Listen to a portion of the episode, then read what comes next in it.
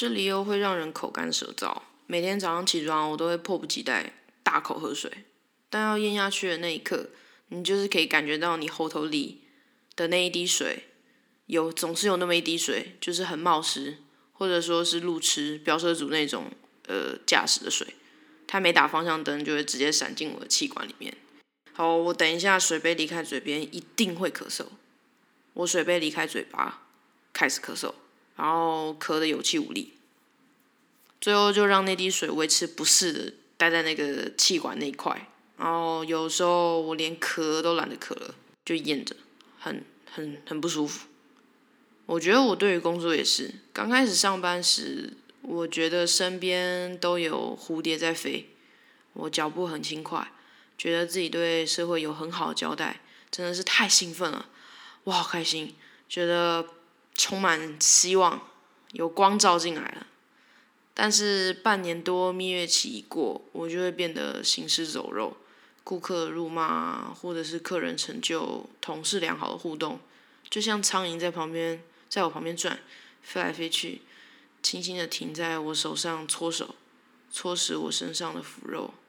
我也不会特意挥手要他们离开，我就是继续僵尸般的上班。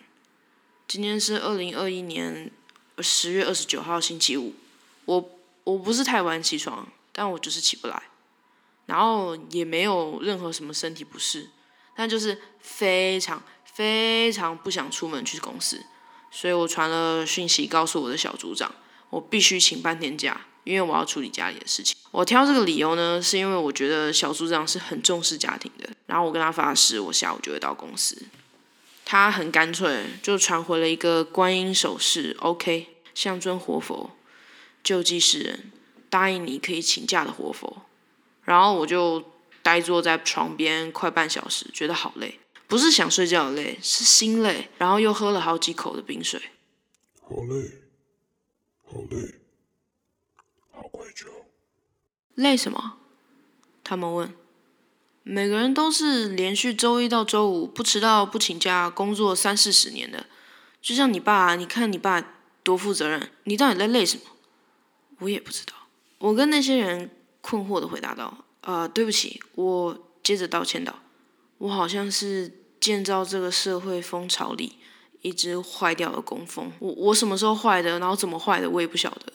唯一能说说的大概就是道歉吧，用无法正常看人及说话的。”落魄模样道歉，我低着头，不行，我答应过自己了，不会再把自己割成草席，所以我就起床，然后打扫、洗衣、洗碗，还把厕所的百叶窗拉开，让光线射进我的瞳孔。我有点不适应，我还记得自己两年前找不到工作，在路边大哭，怎么两年后有工作了还这么不知感恩啊？